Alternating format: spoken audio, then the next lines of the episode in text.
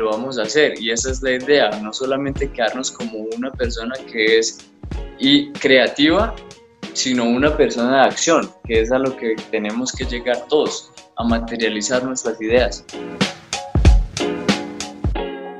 Emprendimiento, negocios, liderazgo e innovación. Bienvenidos al podcast de David Alvarado Muñoz.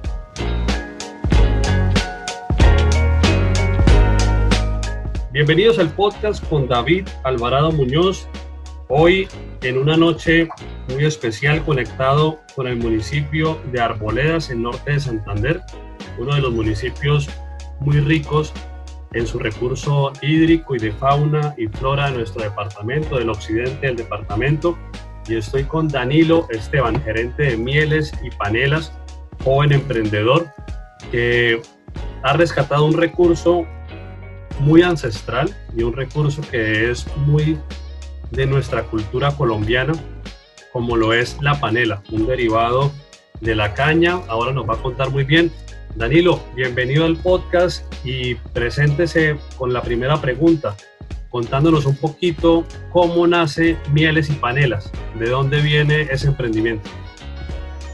Vale, David, muchas gracias a usted y a todos los oyentes eh, pues por tomarse tiempo de escuchar esta entrevista que quizás va a ser corta pero muy sustanciosa. Le cuento, Mieles y Panelas, aquí ustedes conocen ya el producto estrella nuestro, es un emprendimiento norte santanderiano eh, que ha, por así decirlo, venido madurándose no solamente desde norte de Santander, sino que la idea nace desde cuando yo estudiaba en Alemania, cuando vivía en Europa. Alemania tiene muchos eh, convenios con las universidades para que los jóvenes emprendedores hagan realidad sus ideas, que ellos desde, eh, desde ese entonces, cuando yo estudié allí, porque gracias a la ayuda de mi familia y bueno, de Dios y de todos, logré ir a Europa y allí pude estudiar ingeniería y gerencia participé activamente en todos esos programas de emprendimiento donde te enseñan a hacer que el Business Model Canvas, que cuál es una idea de negocio, cuáles son todas las fases del modelo de negocio para que uno crezca como empresario desde un principio, desde la idea nazca y se pueda ejecutar bien. Entonces, en eso, en ese orden de ideas, yo venía pensando y observando qué era el entorno de Alemania y es un país que la vida es súper agitada, súper rápido, todo tiene que ser eficaz y muy instantáneo. Entonces, dentro de mí pensaba, hombre, ¿cómo puedo yo llegar a traerles algo innovador, algo que sea práctico desde lo que tenemos en Colombia? Mi familia fue mi abuelo panelero, mi papá trabajó también con la caña, mis tíos, hicimos parte o crecimos de esa cultura panelera de nuestro municipio. Hoy por hoy soy yo quien estoy tomando las riendas de estos negocios, eh, dándole ese factor innovador que tenemos los jóvenes que pensamos en hacer las cosas pues de alguna forma más hacia lo que se nos viene. Entonces, eh, Mieles y Panelas nace desde, como lo menciono, desde esa idea de negocio de cómo volver algo tradicional en algo práctico, innovador y que lo podamos presentar a un mercado nacional y lógicamente, pues el objetivo en ese entonces era un mercado internacional. Pues así nace la, la empresa Mieles y Panelas. Mi papá, pues, mm, como le comentaba, mi abuelo tenía acá al lado donde estoy, donde vivo, el trapiche donde se inició todo. Acá en esta casa donde vivo, acá era donde nosotros empacábamos al inicio todo esto que sigue siendo un trabajo artesanal hecho a mano. Y aquí era donde nosotros operábamos y de aquí despachábamos mercancía es para mí, digamos, muy satisfactorio y muy feliz también me encuentro en este momento de saber de que Mieles y Panelas hoy por hoy tiene un reconocimiento bastante interesante en la ciudad del norte de Santander y al mismo tiempo ya nos estamos posicionando como una empresa que nos llaman de Cali, hemos despachado esta semana para Baranoa, eso queda por allá cerca de Barranquilla, y seguimos trabajando porque no hemos perdido la credibilidad, siempre hemos querido tenerles, darles lo mejor, endulzar vidas es nuestra filosofía o nuestra visión como tal y es eso, llevarle un producto de alta calidad a un precio asequible para que no sea solamente un grupo selecto de personas quienes puedan consumir este producto, sino en general toda la persona quien desee o esté buscando por una buena opción saludable y económica de nutrirse o de alimentarse. Eh, la panela, pues para los que no saben, es el jugo deshidratado totalmente natural en procesos solamente de deshidratación que pasan y es eso lo que tenemos, de todo lo que recoge la madre tierra de esa caña, se deshidrata y se presenta ya en forma de bloque o en pulverizada. Entonces, pues esa es, digamos, la primera pregunta, ¿no?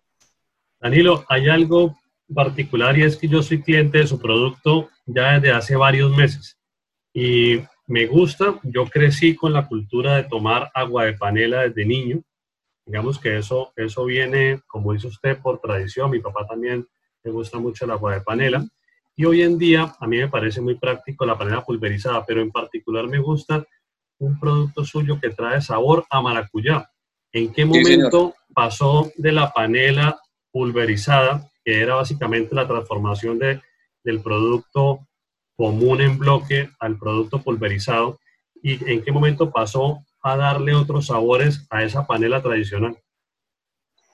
Eh, como te comentaba, desde Alemania veníamos pensando en agregarle o dar, porque es que la visión es esa, llevar todo tipo de fruta a un proceso de industrialización en el que podamos llevar todas las propiedades nutricionales en polvo y que lo podamos consumir de forma instantánea y nutrirnos a nosotros mismos.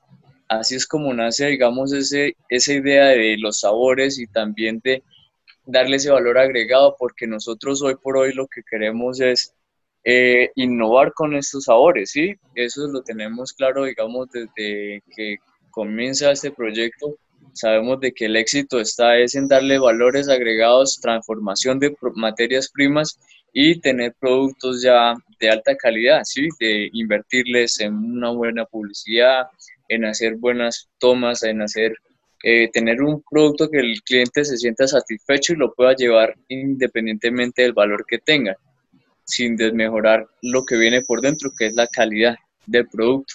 Danilo, además de la experiencia de Alemania, como usted lo dice, fue como ese punto de partida en cuanto a la formación emprendedora, pero usted también tiene la experiencia que nos cuenta de su papá, de su abuelo. De pronto, anteriormente pudo haber un posible fracaso, ¿cierto? Algo negativo en ese momento, pero que ahora con este emprendimiento, eso que ocurrió como negativo en el pasado ha sido muy positivo en este momento de emprender. ¿Le ha ocurrido algo así? Sí, señor, claro, como todo emprendedor no está exento de los fracasos, incluso pues podría decir de que mi familia, como muchas familias del campo que vienen de acá, si han fracasado ha sido por la falta de educación financiera que no han recibido jamás y lo otro es por no hacer un análisis de costos como profesional o sí, o una asesoría.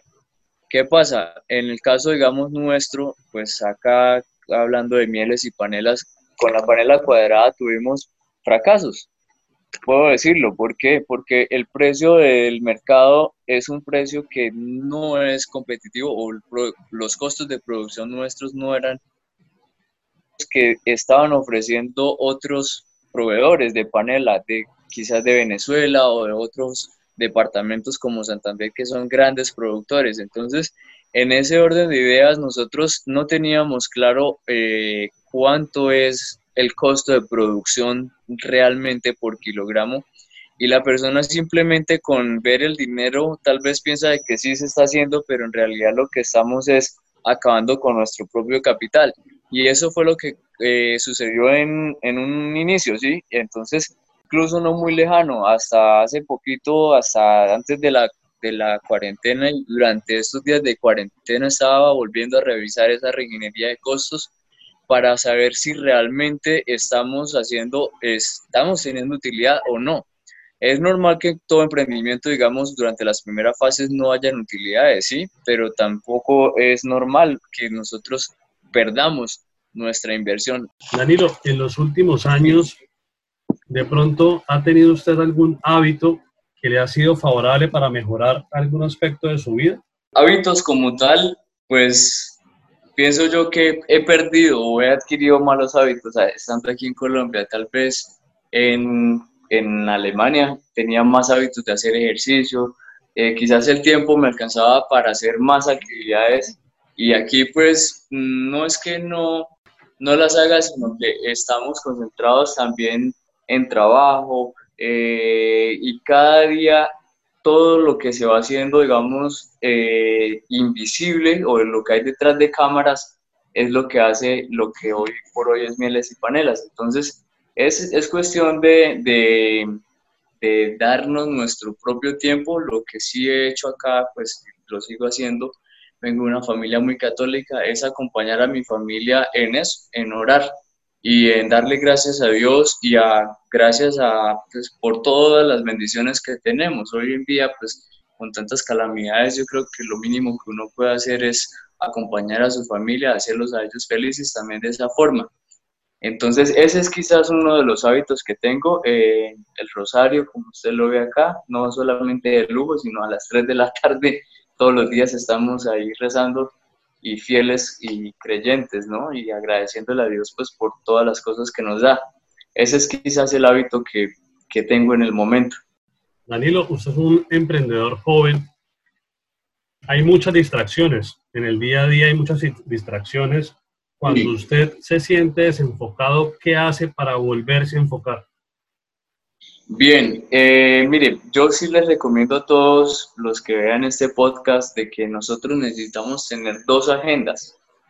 Una agenda que es la de la lluvia de ideas o el brainstorm que siempre se tiene que hacer y otra agenda ya para netamente aspectos de reuniones puntuales, negociaciones, etcétera, ¿sí? A darle una prioridad en la que va a ser la agenda de tomar apuntes o de agendar cuestiones de la empresa y la otra hacia la de la lluvia de ideas que vienen en ese momento. Esa es una recomendación. ¿Qué tengo yo? Acá lástima que ahorita no les voy a enseñar, pero es bien grande en mi espacio de trabajo tengo un papel grande de un pliego, un craft y un lapicero o un marcador o así sea un crayón. Idea que se me venga, idea que voy anotando acá. Bien. Y con herramientas pues ya uno las va eh, agendando dentro de su plan de trabajo día, de día a día. Entonces, esa es como mi recomendación. ¿Por qué? Porque todo lo que nosotros nos imaginemos, si lo llegáramos a planear, lo vamos a ejecutar y lo vamos a hacer. Y esa es la idea, no solamente quedarnos como una persona que es y creativa, sino una persona de acción, que es a lo que tenemos que llegar todos, a materializar nuestras ideas. ¿Qué recomendación le daría a usted mismo si pudiera devolverse en el tiempo, pero a la edad de 18 años? Esa conversación, ¿cómo sería entre el Danilo 2020 y el Danilo a los 18 años?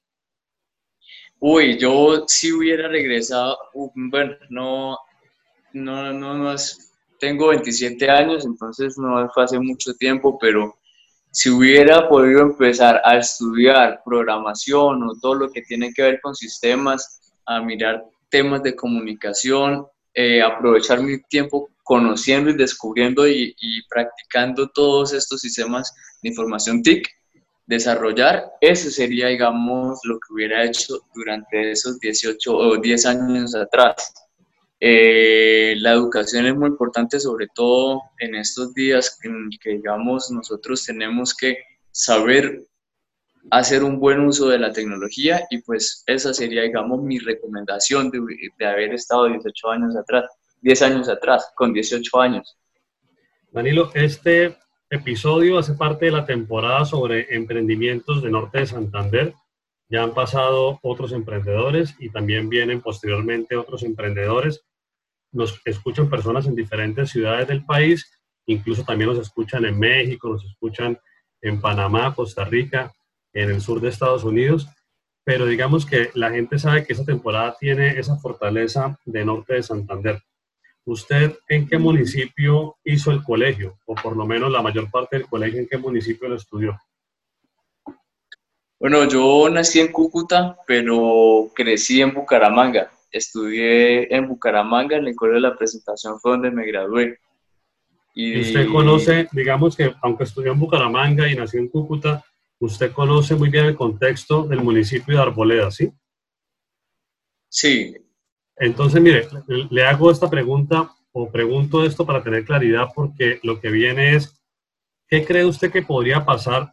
Piense en los jóvenes que están en noveno grado, incluso octavo, octavo, noveno, décimo, once, en arboledas o en gramalote o en cucutilla o en lourdes, etcétera, ¿sí?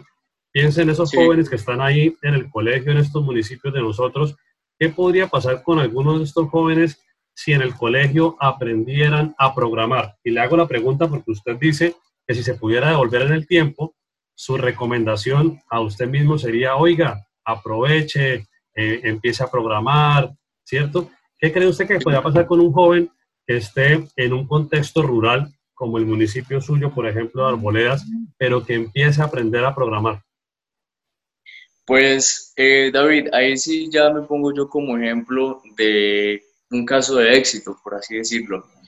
Es decir, si un joven a la edad de 16 o 15 años que perfectamente puede ya empezar a adquirir conocimiento, eh, desarrolla esas habilidades, podría perfectamente trabajar desde su casa. Hoy por hoy me encuentro en la mitad en un sitio supremamente aislado, ni siquiera estoy en el municipio, estoy es en la finca Ciravita. Y desde la finca Ciravita me encuentro trabajando en proyectos para España y para Alemania. Entonces, eso, esos proyectos son gracias al conocimiento o a todas esas pequeñas cositas que han sumado y que han hecho de mieles y panelas mi hoja de vida. ¿Sí? independientemente de que si ellos tienen o no tienen su título, porque pues aquí lo que vamos es saber las habilidades y las aptitudes que tiene cada persona. Entonces, esa es, digamos, mi recomendación. El día de mañana quizás nosotros desde acá, desde este municipio, que ya estamos enseñándole a la gente que es posible vivir a pesar de una cuarentena tan fuerte de tres meses y sobrevivir generando ingresos a través de la Internet. ¿Cómo? Manejando redes sociales, desarrollando alguna que otra aplicación para que la gente empiece a hacer compras o ya metiéndonos en el tema de comercio electrónico, eh, trabajar en lo que son ya sistemas como tal para la misma administración de, de las fincas y empezar a ver cada una de estas fincas y cada uno de nuestros recursos que tenemos como un activo, ponerlos a producir. Entonces, nosotros ahorita, digamos, en, e, e incluso está anotado en el plan de trabajo, lástima que pues por esta cuestión del, COVID nos detuvo, tenemos preparado por lo menos cinco workshops que se iban a dictar en la empresa Mieles y Panelas. Workshops sobre emprendimiento, sobre temas ya fiscales, porque pues estamos apuntándoles a eso, a la creación de empresas. Eh, venía temas de asociatividad muy importantes, eh, venían temas sobre eh, tecnologías y cómo llegar a hacer un comercio directo de, negocio o de, digamos, de trapiche, que es lo del caso nuestro, de trapiches directamente a consumidores finales o a productores de otras materias primas, digamos, como pan o algunas reposterías o alguna empresa que haga licores, etcétera, etcétera. Y eh, esa sería, digamos, mi recomendación. Hoy justamente recibí una llamada, pues, curioso, un señor ya con toda la experiencia del mundo y fue triste, pues no tan triste, pero sí fue fuerte escuchar de que él decía, yo eh, fracasé y he fracasado muchas veces y ahorita volví a fracasar, pero bueno, ya uno está acostumbrado a aprender del fracaso, cómo levantarse del fracaso. Tenemos que reinventarnos, pero aquí vi unos jóvenes de 19 años que están con una idea de negocio muy buena como la suya, que de pronto usted los pueda asesorar. Y yo le dije, claro, ¿cómo no? Ojalá que más personas reciban formación o de lo que yo les pueda compartir y estos espacios son supremamente importantes para eso, para que la gente entienda cuáles son las experiencias de personas que han sufrido porque no ha sido color de rosa, ¿no? hemos trabajado aquí día, noche, no hemos dormido, hemos, dado, hemos trasnochado mil y una noches y aún así seguiremos de pie, sí, pero por lo menos sí tenemos claro de que lo que, lo que hay en este momento es real, existe y que le estamos apuntando a cosas muy grandes y así es. De hecho, esos grupos o ese señor que me llamó hoy le dije, espero su llamada, cualquier inquietud que necesite, cualquier cosa que necesiten, asesoría, ahí estamos para darnos la mano, ¿sí? Eh, ojalá que pues las personas que vean este podcast también compartan este tipo de experiencias para que más personas lleguen a tener mejores resultados.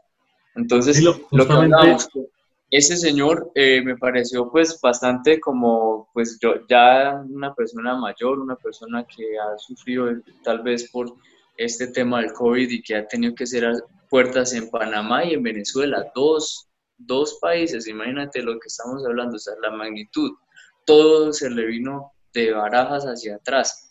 Entonces ahí es donde viene el tema de innovar y reinventarse que él entendió. Él dijo, no, me estoy reinventando porque tenemos que salir adelante de esto. Yo quería llegar al punto de las lecciones aprendidas. En este proceso de mieles y panelas han, han seguramente existido muchos aciertos, pero también han existido algunos errores. De esos errores, que usted ha cometido en su negocio, ¿qué lección poderosa ha aprendido? Mm, la lección más poderosa ha sido ser paciente, ¿sí? Quizás nos vamos a sentir tal vez identificados o quizás no, pero yo pensé que llegué o mi idea de negocio inicial era un comercio en línea a través de unas aplicaciones o a través de una plataforma y mira que eso para mí fue un fracaso, entre comillas, digo yo fue un fracaso, ¿no? Porque se aprendió mucho, sí, pero no tuvo el resultado que yo estaba esperando. Entonces ahí es donde vengo yo a identificar el tema cultural que tenemos acá en nuestro país. Es un país muy lindo, es un país muy bello, pero nos hace falta esa educación como tal en temas ya de digitales, ¿sí? Y la brecha digital cada día se está abriendo, abriendo, abriendo, abriendo más. Y es extremadamente peligroso porque nosotros estamos alejándonos de dónde está yendo este mundo globalizado, ¿sí? Eh, no, no, digamos, fue un caso exitoso como lo pensé que hubiera sido o pudiera llegar a ser. Acá pues por cuestiones culturales, quizás muchos de nosotros, algunos tenemos algún teléfono inteligente, pero no tenemos internet, o quizás como acá que no hay buena señal tampoco. Entonces hay muchos factores en los que de pronto no nos han permitido desarrollar la idea como se debe. Pero eso no quiere decir de que no se pueda implementar en otros, en otros países. Eh, ahí es donde viene el caso ya de la estrategia que se está trabajando desde acá, desde Arboleda Norte de Santander, y que estamos implementando en mercados internacionales y que gracias a la Internet nos lo permite. Danilo, justamente aprovechando que usted está en un contexto rural, ¿cuál es el dolor más fuerte o cuál es, digamos, la necesidad más grande que usted nota con el campesino, digamos, tradicional que puede estar en la finca al lado a donde usted está? Sí, eh, yo creo eh, algo ya muy personal y es de que el campesino ha trabajado toda su vida muy fuerte y jamás ha recibido una orientación profesional. ¿Sí? Es muy triste ver de que hay recursos eh, en otros en otros, digamos, países para tanta innovación y para tanta gente como acá la gente del campo, pero que esos recursos jamás les llegan a, aquí. O sea, hablo yo directamente desde mi empresa Mieles y Panelas, no ha recibido jamás un crédito. Ahora, si yo hubiera puesto mi casa como garantía, sí me hubieran dado el crédito. Lo mismo como un campesino, pone su finca como garantía y tranquilo, 10, 15 millones de pesos. Y lo más triste de todo es ver de que por no llevar una orientación de cómo es lo que hablábamos de una educación financiera, llegar a trabajar a pérdida y saber de que están trabajando, o no saber que es lo peor, de que están trabajando a pérdida, los va a llevar a llevar o perder su propio capital que han, digamos, logrado trabajar con tanto esfuerzo. Y eso es bastante triste porque en Colombia no existen políticas claras, no existe un comercio justo tampoco. Acá se vive el día a día. Entonces, para mí eso es muy triste porque, por ejemplo, acá diagonal ya tengo mi, mi la primera tienda y es una tienda muy, pero muy bonita, muy agradable. Y les estaba transmitiendo a ellos, venga, el tiempo está cambiando, tenemos que innovar, tenemos que adaptarnos a esto, abre tu cuenta en PayU, abre tu cuenta en, en David Plata, independientemente si lo utilicen acá o no lo utilicen, pero llegará el momento en el que yo haga un pedido o alguien que venga de afuera les vaya a comprar, entonces preparémonos. Y ellos acatan, pero no lo ven como algo que realmente vaya a ser exitoso. Entonces estamos quedando en esa educación en la que hay que empezar a educarnos financieramente, cerrar esa brecha digital para tener más credibilidad y tener más éxito en lo que nosotros hacemos. Eh, como te comentaba, estos tiempos de COVID-19 han sido de mucho trabajo acá en la finca. Se han desarrollado ideas de negocio en los que estamos promoviendo el turismo ya como tal el turismo rural, turismo comunitario, donde sean ellos quienes se beneficien de todo esto, porque el día de mañana queremos que ustedes que están observando este video vengan hasta estas fincas e interactúen, se puedan hospedar acá donde estoy y que vayamos a ver los cultivos, que veamos de dónde se riega ese cultivo, cómo se hace el uso de cada una de las cosas de que tenemos acá y cómo podemos garantizarles a ustedes un producto orgánico. Entonces, eso es, se están preparando las personas en culinaria, hicimos un horno también para hacer pan o alguna pizza o alguna carne a leña, un horno como tal, bello, y pues no, esperamos solamente que una vez abran todas estas, eh, que lleguen turistas, pues puedan disfrutar de esto, que se ha hecho con mucho trabajo y pues aprovechando los recursos que tenemos, ¿no? Suponga que usted puede escoger tres recursos para enfrentar esta pandemia del COVID-19 y poder atravesarla y salir adelante. ¿Cuáles serían esos tres recursos que de pronto ya está usando o que usted considera muy importantes para poder apoyarse en ellos y atravesar esta pandemia?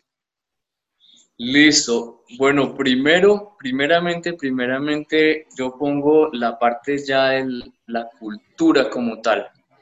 Es decir, sentirnos orgullosos de qué es lo que yo tengo, quién es, quién es mi abuelo, quién es mi persona, mi entorno, mi red social de primera instancia y sentirme orgulloso de eso para nosotros poder vender nuestra familia como algo innovador, no innovador, pero algo autóctono, sí, que tenemos que rescatar. Segundo, tener muy en cuenta los recursos naturales, especialmente el agua, o quizás ese era el más importante de todos porque nosotros acá, digamos, en donde estoy, vivimos en el paraíso. Agua nos pasa por los dos lados de la finca. Tenemos varios nacimientos, nacimientos que estamos también en un proyecto de reforestación, se están cuidando y queremos seguir con todo eso. Y tercero es hacer buen uso de la tecnología o no negarnos a la tecnología.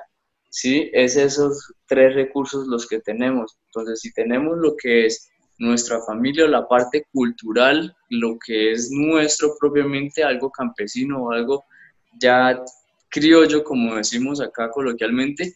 Segundo, los recursos naturales, el agua, los árboles, las aves, todo lo que son recursos naturales. Y tercero, hacer buen uso de la tecnología para poder presentar cada una de estas cosas. La tecnología hay que saberla utilizar, y ese es el tema. Nosotros perdemos mucho tiempo quizás en redes sociales y no estamos generando contenido que nos alimenten a nosotros o que nos generen ingresos. Y hay que empezar a monetizar nuestras redes sociales de alguna forma. Ya para terminar, Danilo, ¿cuál fue la pregunta que no le hice, pero a usted le hubiese gustado que se lo hubiera hecho? Sí, una pregunta, bueno, como te comentaba, estamos pues en un proceso de ya internacionalización. Quizás esa sea una de las preguntas en la que me hubiera o que me encuentro en este momento es si estoy ¿qué se viene? ¿Qué se viene para mieles y panelas? O bueno, ¿qué se viene para mieles y panelas? Eh, como primicia, ojalá que pues David en algún momento también pues se pueda vincular a todos esos proyectos y es, viene un proyecto turístico muy interesante vienen unos proyectos de comercio electrónico ya que están funcionando y vienen eh, más sabores y más innovación. Eso sí no puede parar. Sí, sabores al lulo, que ojalá que en estos días, pues que vaya a Cúcuta le pueda presentar ese nuevo sabor. Delicioso, muy sabroso. Es más, me escribes tu dirección y te hago llegar unas muestras de los nuevos sabores para fidelizar clientes. Y lo otro es de que nosotros, pues, ¿qué es lo que se viene, digamos, en el caso mío? La calculadora de costos para volver a lo mismo, para tener certeza de cuánto es que realmente nos cuesta producir a nosotros acá en el campo un kilogramo o bueno, lo que nosotros estemos sacando de panela y en cuánto lo podemos nosotros llegar a vender para que la persona quien produce, quien trabaja, sea quien realmente tenga utilidad. Sí, que se haga un comercio transparente y que pues la gente sea consciente de, de qué es lo que se está trabajando. Eh, en cuanto al tema turístico, pues aprovecho para invitarlos a todos a que vengan acá a este bello municipio de Arboleda Norte de Santander, Colombia. Es un municipio que tiene aves para observar de todos los tamaños, de todos los colores. Increíblemente es, es hermoso. Nada más un amanecer o un atardecer y durante todo el día escucharlo. Eh, tenemos muy buenos recursos hídricos, como lo mencionaba, las lagunas de aquí del páramo de Santurbán. Tenemos también el río Zulia, el río, bueno, río Arboledas y otros, otros ríos que pasan o quebradas que riegan esta zona.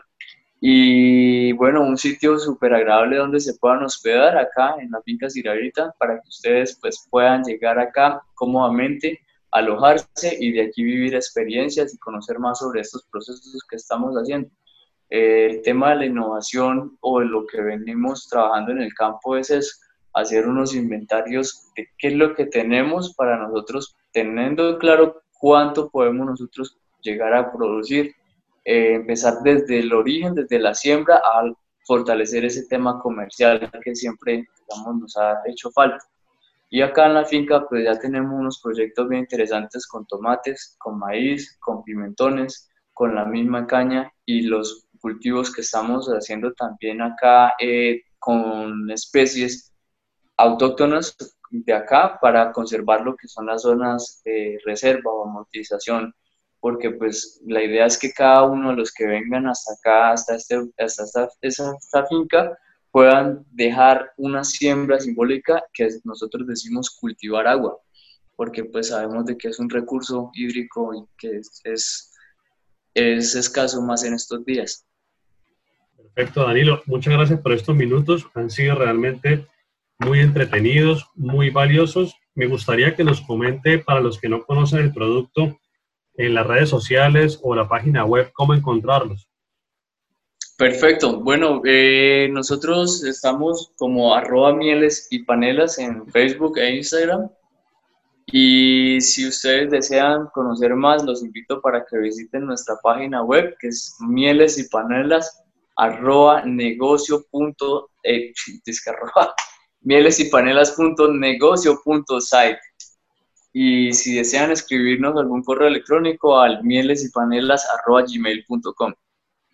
Perfecto, Danilo. Un abrazo, le deseo mucho éxito. Se vienen cosas realmente muy interesantes. Me gusta mucho que no solamente es para su familia, sino que beneficia a toda una comunidad. Me parece que eso tiene que ver mucho con lo que hoy en día es un valor que la cuarentena nos ha enseñado y es a ser más solidarios, a trabajar más en equipo y a poder compartir más con otras personas para crecer entre todos.